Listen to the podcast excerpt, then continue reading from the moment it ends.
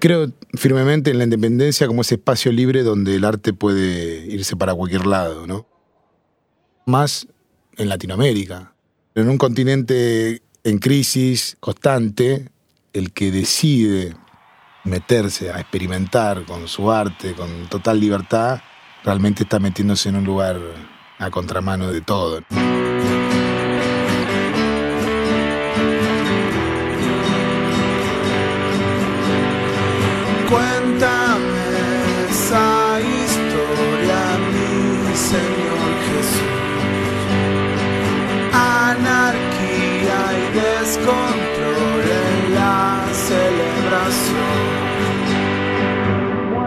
La conversación con Santiago Motorizado se pensó como una charla sobre indie rock latinoamericano y sobre su banda, pero se transformó en una crónica de libertad. Él mató a un policía motorizado, su banda, trazó una ruta de gestión independiente a comienzos de los 2000 en Argentina. Son co-creadores de una nueva era de la música independiente de su país y de un sonido nuevo en una época donde Argentina salía de una de sus crisis económicas y culturales más profundas.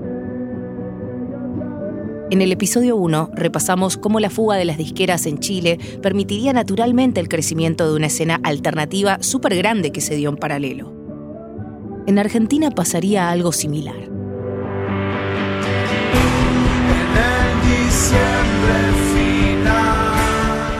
Poco el motor de toda nuestra aventura era tratar de hacer esa música que no sentíamos que nos representaba, la que sonaba en la radio, que faltaba un espacio que tuviese que ver con eso que a nosotros nos emocionaba.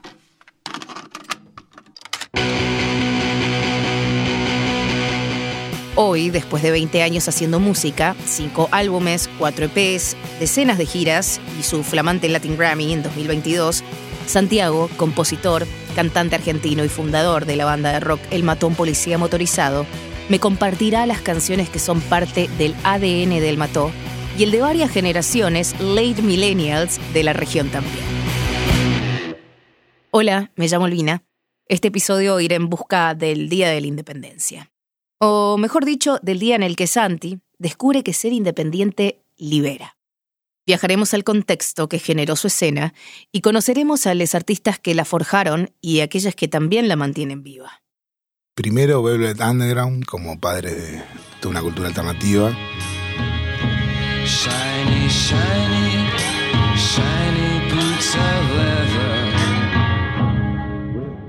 Si hablamos de cultura independiente, tenemos que hablar de Suárez,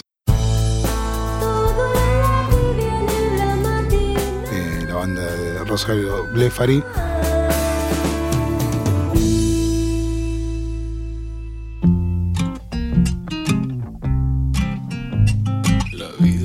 Yo soy fan de Ed Maverick, digamos, ¿no? Que es, para mí es un grande total. También más oscuro.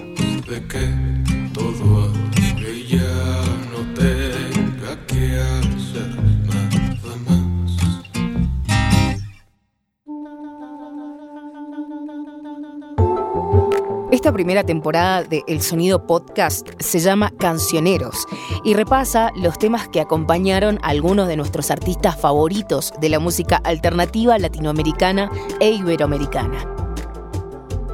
En el primer episodio recorrimos el viaje de Mon Laferte. En realidad hablamos sobre cómo las canciones pueden evocar todo eso que falta cuando te vas de tu país o cuando pasa el tiempo y vas viviendo tu vida y las cosas simplemente cambian. Pueden acceder a este podcast en español en tu plataforma preferida, leer más de cada artista mencionado en kxp.org, and enjoy this podcast with English subtitles on YouTube. Subscribe to KXP Podcast and watch this episode and more. Esas guitarras cósmicas que caracterizan a la banda y al cantarle a la amistad y a la destrucción comenzaron en los primeros años del nuevo milenio pero calaron hondo hasta el presente. Y eso lo sabe Ed Maverick de Delicias Chihuahua. ¿Qué esperas de mí? Pones a El Mató, que es más de los 2000 y en la radio te aparece pues pescado rabioso, te aparece todo lo demás que también que ya tiene mucho más tiempo, pero al final la gente que escucha la música de El Mató hoy en día también escuchó eso y también es donde se marca justo como esa mm, atemporalidad. Lo sabe también Niña Lobo, de Uruguay.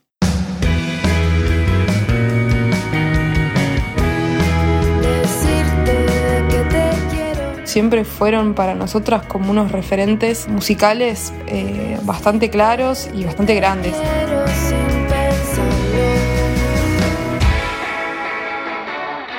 Y Carolina Durante de Madrid. Nos fijamos en Argentina, igual que todo lo que aquí rodeaba los planetas, pues todo lo que rodea en Argentina el mató. Era en lo que nos fijábamos que, que se cantaba en castellano, ¿sabes?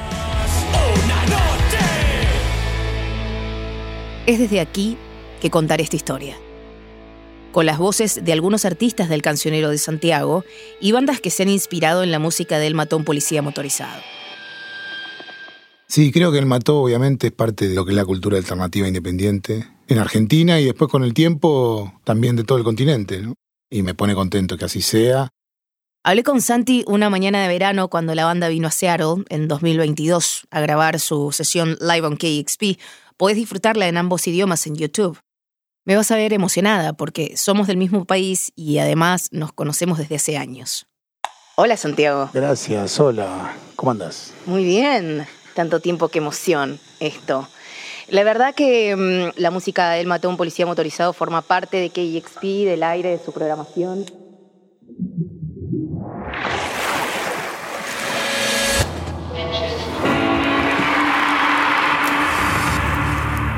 Pues me enamoraron y como disco me ha gustado más cada vez y estamos aquí para verlos. Nos lleva a lugares muy profundos y personales. It's a wonderful band and there's going to be a great night. I heard the sound check, so I know.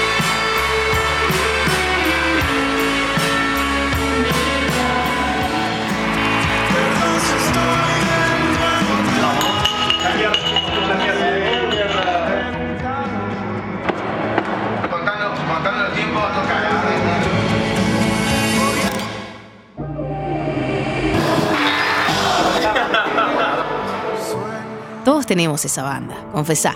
Es la de tu barrio, o son tus amigos, o las remeras de bandas que usabas o usás, las cosas que vos creías, creés o creerás. De esa sensación vamos a hablar acá. Puedo decir en lo personal que fueron esa banda para mí.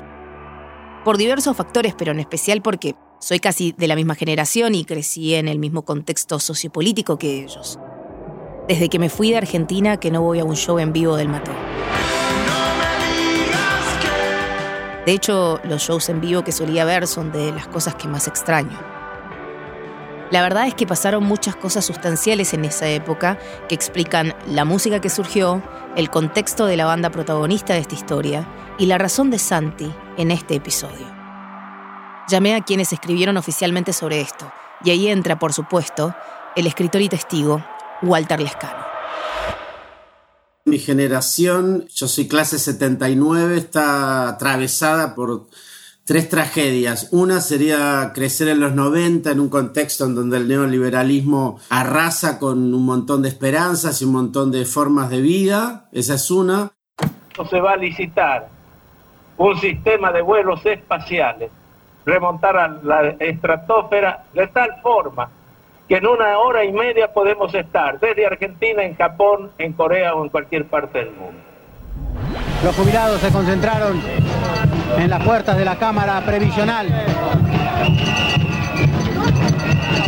Y aunque no traen ningún petitorio, quieren ingresar para expresar su descontento por la situación que atraviesan.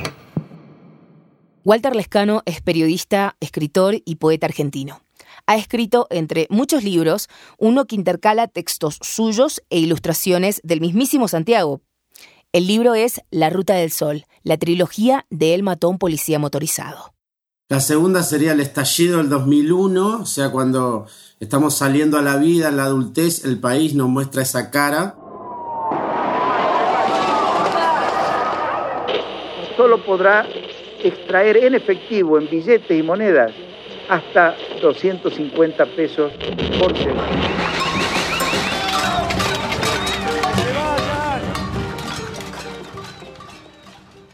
Y la tercera es eh, la tragedia Cromañón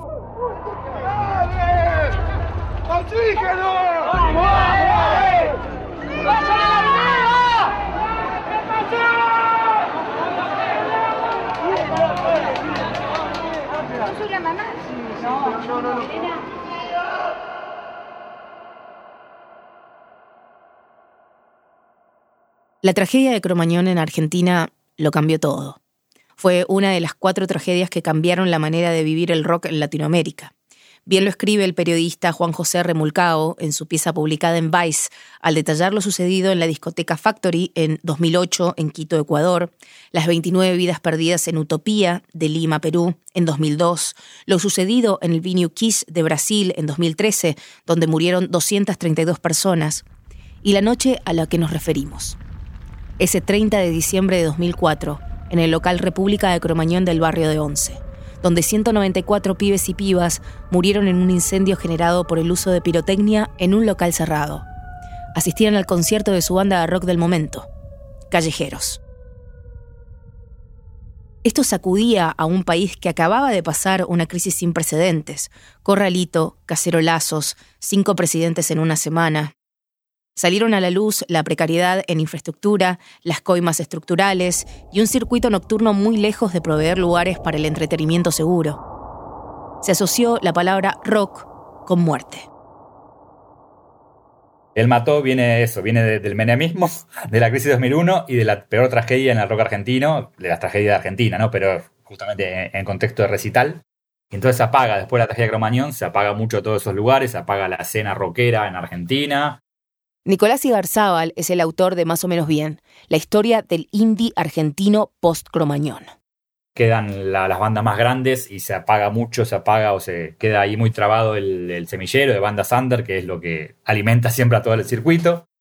Si es la primera vez que escuchás sobre esto, te invito a que te interiorices sobre cómo está tu escena hoy. Cómo funcionan los espacios que habitas, lo que falta y lo que urge. De la escena independiente aprendimos que nos cuidamos entre nosotros mismos.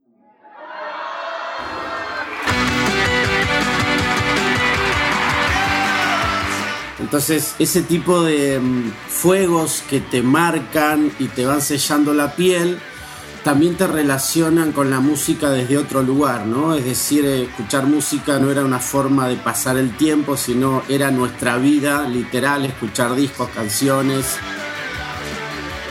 en ese tiempo empieza a circular la idea de lo alternativo, que primero era literal, una forma alternativa de vivir, de pensar la música, de la autogestión. Crecer en los 90 es ser la generación que vio dos tipos de mundo. Lo que llegaba como eco de un lugar lejano o vía MTV y la super hiperconexión que Internet y la digitalización musical trajeron al mundo.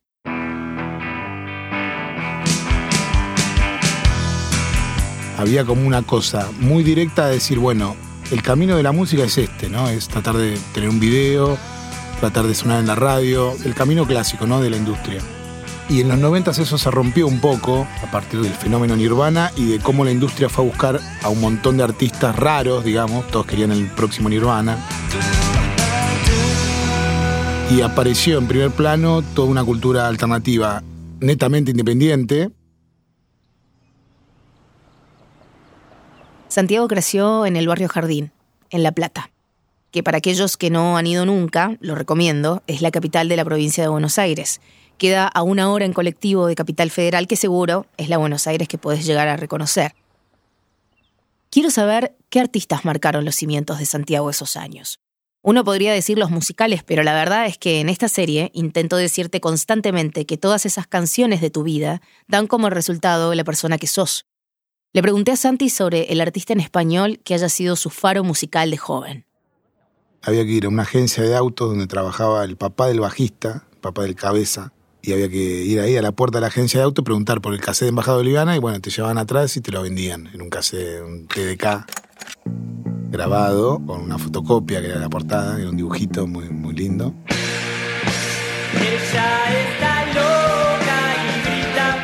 Es con Embajada Boliviana que Santi declara el día de su independencia.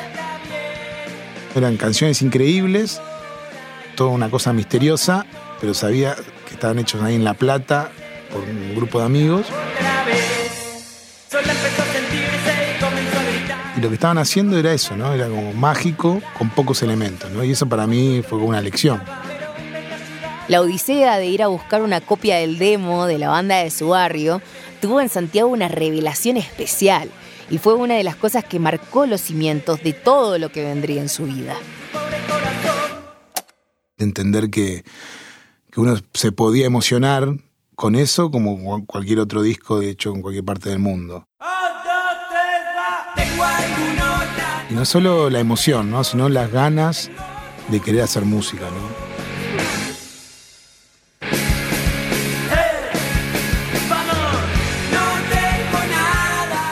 Cuando escuché Embajado Boliviana quería tener también mi propia banda, ¿no? Y, te libera en el sentido de que veías que, bueno, quizás no sé tocar el bajo también, o, cantar también, o, o, tocar la guitarra también, pero podemos hacer algo, podemos hacer algo que, que nos va a emocionar a nosotros, que puede emocionar a otro. Eso es, es muy potente.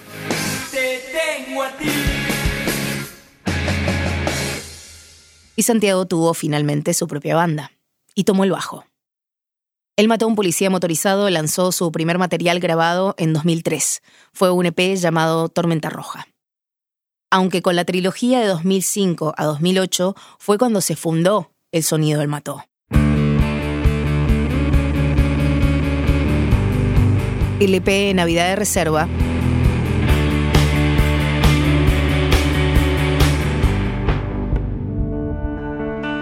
un millón de euros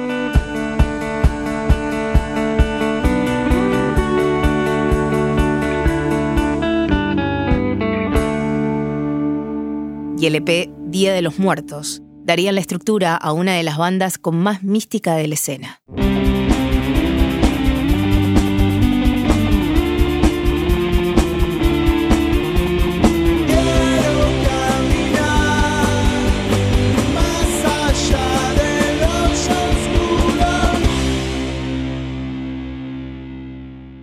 Y esta escena no era solo argentina, tenía sus versiones en México, España, Chile y más.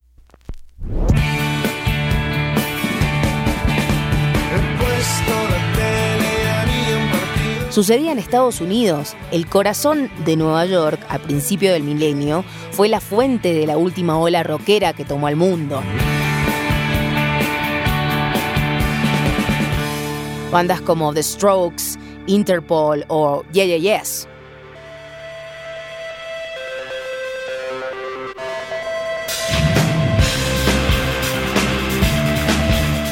Lo interesante de Latinoamérica es que hubo un puñado de bandas que, al estilo alternativo global, le añadieron una lectura territorial.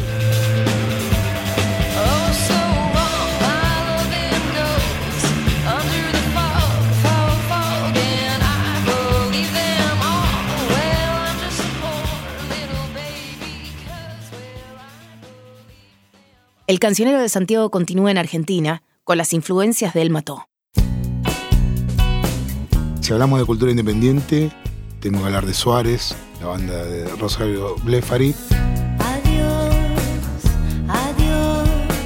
Esto es en los 90, ¿no?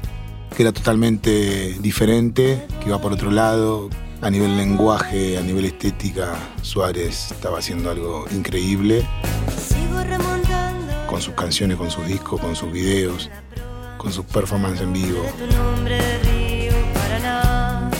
fueron padres, ¿no? También, ¿no? De toda la cultura independiente argentina seguro y también del continente.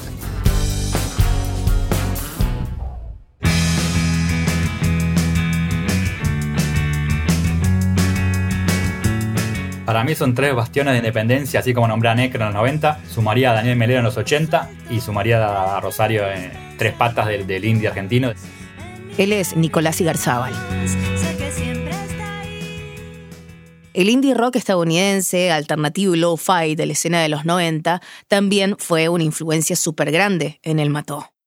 Primero Velvet Underground como padre de una cultura alternativa, después Nirvana y después todo lo que pasó post Nirvana. Nosotros, en lo personal, éramos muy fans de todo lo que pasaba con Matador Records, con Payment, Guide the Voice y Yo la tengo,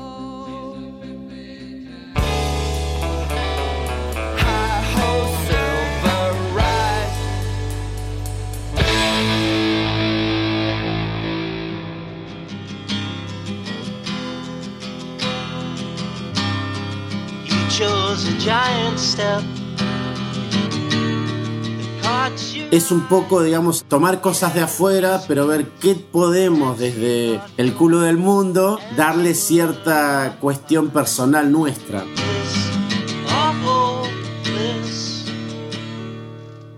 Cuando veíamos que todas esas bandas eran parte de un mismo sello, decíamos, nosotros debemos tener nuestro sello también. Nunca lo concretamos a nivel profesional, ¿no? Siempre fue una especie de colectivo artístico que fue el APTRA.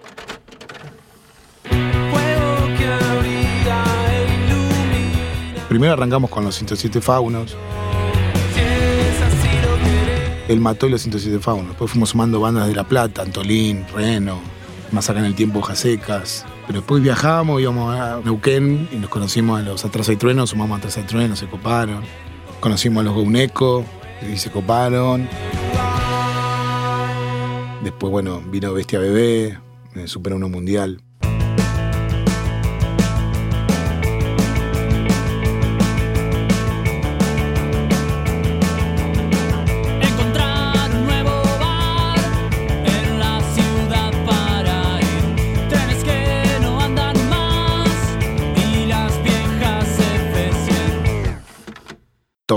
Descubrió las ligas menores, las vio en un video de YouTube y se coparon también y así fuimos ampliando la familia y ahora las nuevas generaciones son Nina Suárez, la hija de Rosario Befari, media hermana. Caminando hacia la catedral, viendo las figuras que pasan. Esta es la fotografía musical entre 2004 a la fecha, de las bandas que rodearon y rodean al protagonista de esta historia. Pero esto no es lo único ni lo último. Es un ejemplo que puede extrapolarse en distintos territorios y que nos permite entender cómo el tambaleo de la economía a fines de los años 90 en América Latina genera condiciones que permiten que determinada música o escena se desarrolle. La cultura local, la política e Internet dictarán las reglas de ese sonido.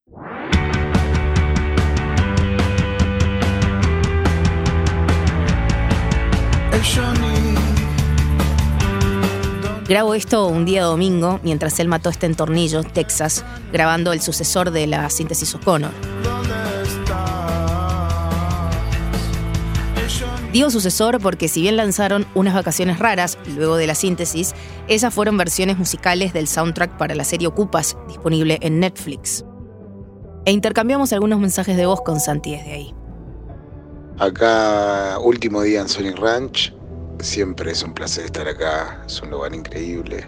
Estuvimos grabando unas voces que faltaban de algunas canciones, haciendo sus respectivas mezclas.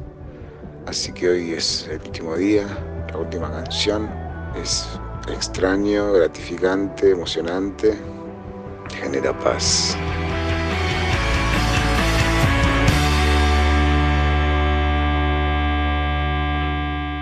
Hay algo que me atrapó de la banda desde siempre y fue su lírica. Esos mantras en espiral en los que se convierten sus letras.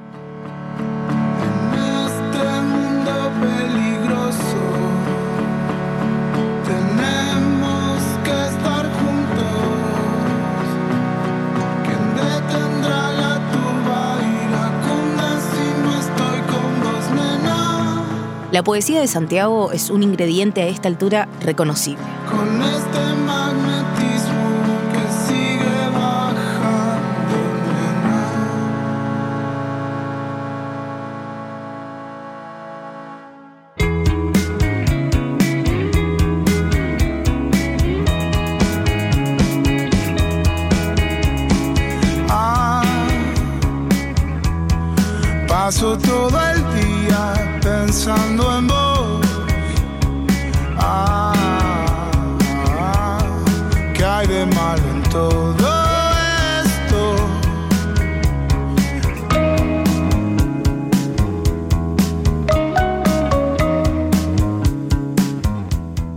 Obvio que me interesa saber quién o quiénes cree Santi, que son aquellas que traen un concepto lírico interesante y que van llenando hoy su cancionero personal.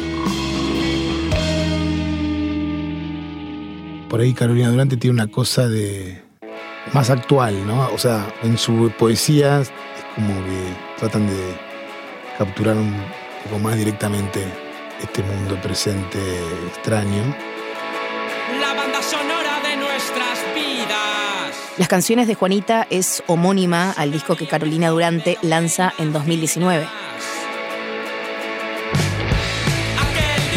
Yo me acuerdo cuando montamos el grupo, decidimos hacer una playlist con todas las bandas que nos molaban y a las que envidiábamos. Y dentro de esa playlist estaban, estaban los del Mató, claro. Él es Diego Ibáñez, cantante de Carolina Durante. Salió la canción y esa cosa, no sonamos mal, sonamos mejor que ayer, bla, bla, bla, bla, bla. Y bueno, esa referencia al Mató porque en su día lo estaba escuchando 24-7, ¿sabes? El presente musical para Santiago es Niña Lobo, banda independiente de Uruguay. Son cinco chicas de Montevideo que hacen algo para mí maravilloso, milagroso, que cuando lo escuché las conocí en pandemia, en medio de, de esa incertidumbre pandémica, y me levantó mucho el ánimo, me dio como esperanza, me, me emocionó muy directamente, porque creo que todo lo que estuvimos hablando recién converge todo ahí. Nunca me gustaron los domingos por la noche ni Camila Rodríguez, cantante de Niña Lobo, recuerda cómo empezó su relación musical con el Mató. Un día nos llegó un mensaje de Instagram que Santiago había hecho un cover de Domingo.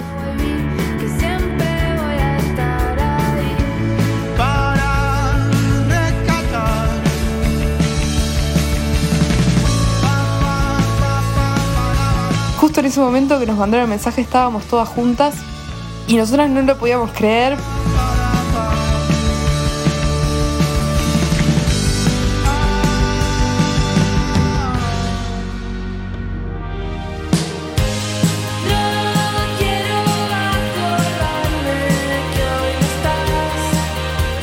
Ellos tienen su impronta muy clara y mezclan un montón de cosas. Ahora el segundo disco que sacaron, que es impresionante,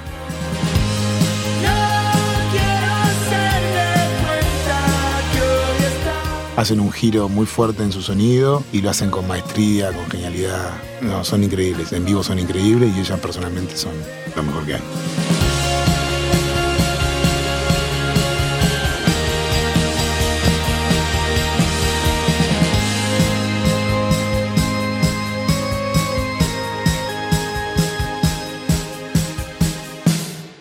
El Mató logró demostrar que desde la gestión independiente se puede llegar a todos lados, inclusive a instancias mainstream. Acaban de ganar su primer Latin Grammy a Mejor Álbum de Rock por unas vacaciones raras en la edición 2022. Y el Latin Grammy es para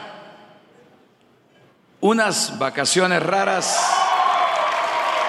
El matón policía motorizado. ¡Bravo! Bueno, muchas gracias. Gracias a Bruno Estañaro, creador de Ocupas, a National Records, a Primavera Labels, a Laptra Discos.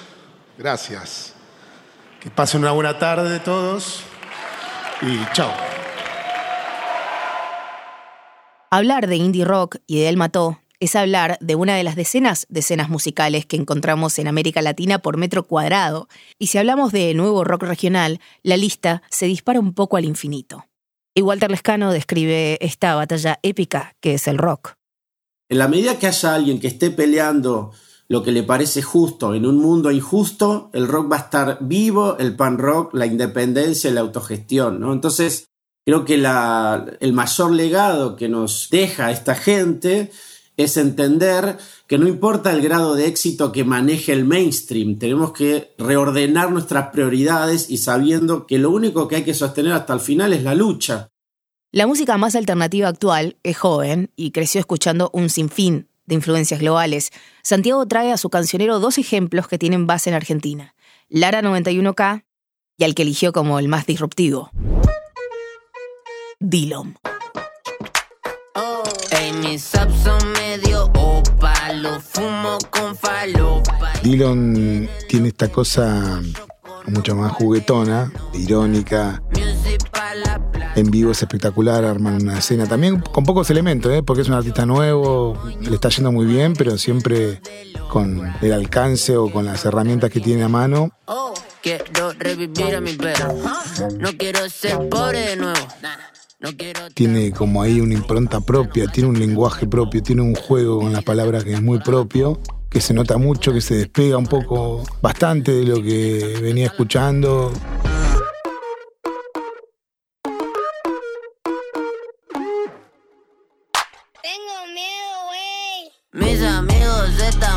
Sin querer maté. Dilo me encarna a lo más fresco de la nueva generación. Él tiene base en Buenos Aires, pero su escena está latente en toda América Latina, una que contiene fusión de trap performático, electrónica y bases rockeras.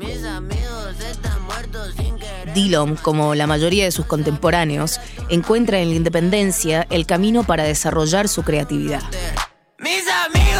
Para mí es lo más conceptual y lo más que está buscando expandir qué se puede hacer en cuanto a narrativa y universos.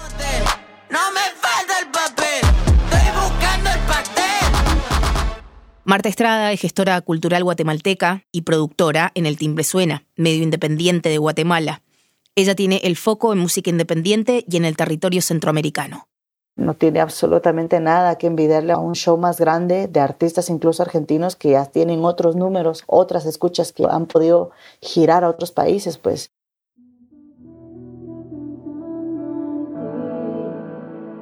Tu foto no pude dormir. Sacas de mí lo mejor.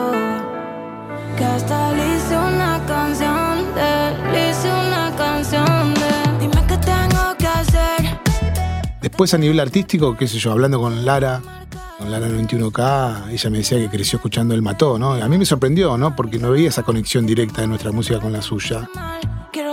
Lara 91K lanzó su álbum Como Antes en 2022. Me paso los días pensando en ti. Que hasta le hice una De los mejores álbumes de ese año, con colaboraciones que van de Sara Malacara, el globalmente conocido Duki, y Santiago Motorizado.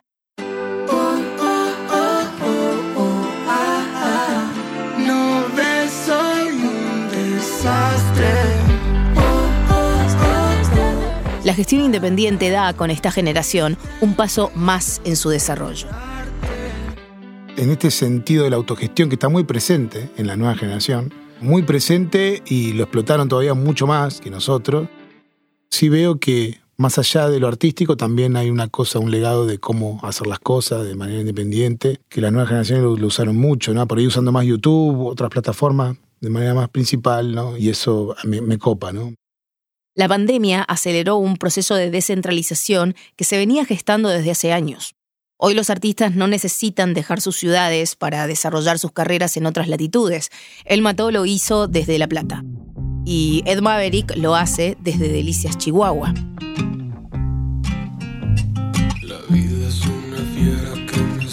Por ejemplo, en Delicias no hay ningún lugar en el que se pueda tocar, en el que pueda la gente ir a exponer hasta arte plástica, nada. Entonces, por mi parte, pues también este año lo que quiero hacer es abrir un venue y traer artistas de donde sea. Empezamos en Argentina, pasamos por Uruguay, España y llegamos a México. Pero esto no es la historia de todo un continente, ni tampoco las memorias oficiales del indie rock latinoamericano. Este episodio es la foto de un momento y de un artista. En este caso, Santi y su cancionero, que nos acerca como factor común de su soundtrack la visión y la gestión independiente. Aparece nuevamente Ed Maverick para acoplarse a esta idea. Siento que a veces ese valeverguismo sí llama a que pasen cosas, ¿no? Y al final creo yo también que es parte clave de, la independencia o del espíritu independiente, porque al final yo no soy independiente. Pero yo tengo la fiel creencia de que de eso va mucho el espíritu independiente, ¿no? Del valeverguismo responsable o moderado.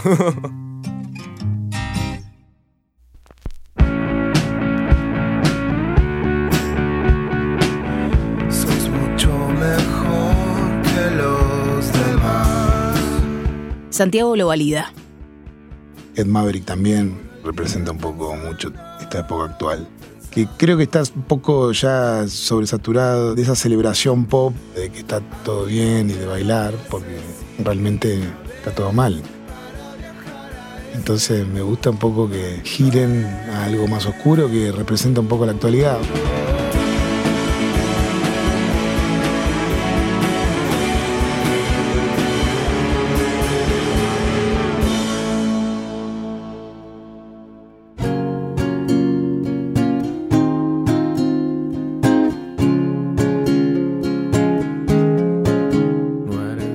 O sea, cada uno obviamente escribe lo que quiere, no hay una obligación de escribir sobre nada, pero a mí me interpela cuando hablan de lo que está pasando en este planeta. No hablo de, política puntualmente, sino de las sensaciones, ¿no? De esta época oscura y cómo también repercute en la vida cotidiana, en las relaciones, en las amistades, en la familia, en lo que sea, digamos, ¿no? Pero que, que me hablen un poco de, de la vida real.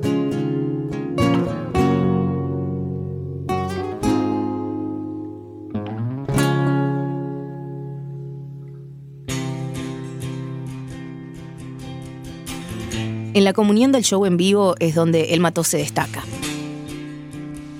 Para este cancionero, Santi elige la canción de la banda que encapsula su esencia.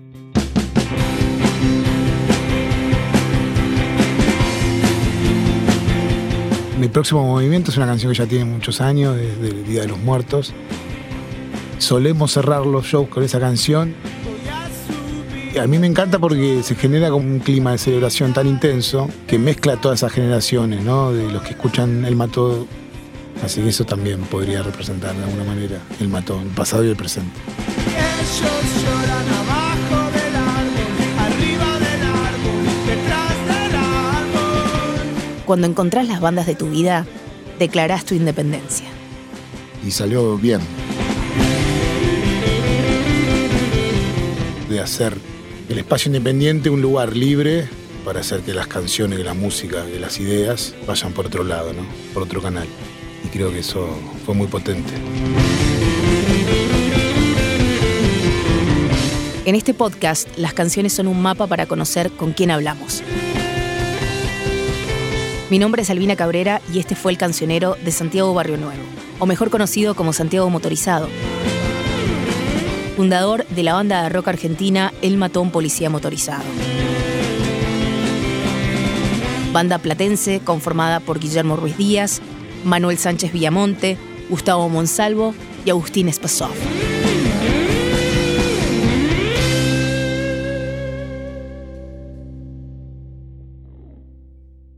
Nos escuchamos en el próximo episodio, donde visitaremos el cancionero de la cantautora mexicana Silvana Estrada, una generación que va en busca de las canciones eternas y la nueva idea de raíz.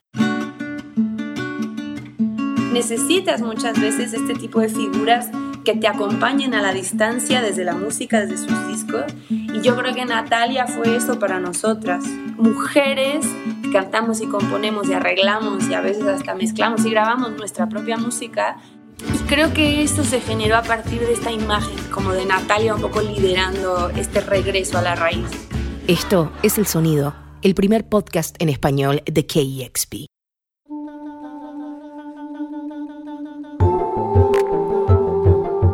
El Sonido Podcast, Cancioneros, te traerá ocho cancioneros con artistas de todo el continente. Este podcast nace como extensión del show en vivo El Sonido de todos los lunes por la noche, que hace más de una década está al aire de KXP junto a DJ Chili y a mí. Tres horas semanales a dos voces, la verdad que no bastaban, así que podrán seguir el sonido podcast en español en todas las plataformas digitales y la versión con subtítulos en inglés en el nuevo canal de YouTube de KXP. Así que por favor vayan ya y se suscriben a KXP Podcast. Hasta pronto.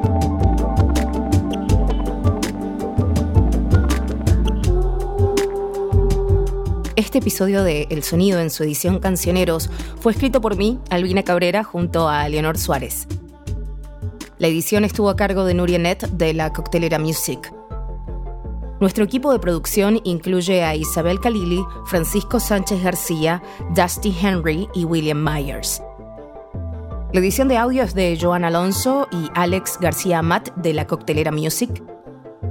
Y la masterización de KEXP. La música original del sonido fue compuesta e interpretada por Roberto Carlos Lang, que tiene su proyecto musical como Helado Negro. Puedes encontrar una playlist de toda la música que incluimos en este episodio en kexp.org. También puedes encontrar este episodio en nuestro nuevo canal de YouTube, KXP Podcast, con la traducción al inglés a cargo de Phoebe Smolin y con el arte y la animación de Yarara. El subtitulado está a cargo de Lucero Otero, quien también trabajó en la transcripción de las entrevistas para esta serie. Queremos agradecer a Santiago Motorizado y a su equipo por crear este cancionero con nosotros.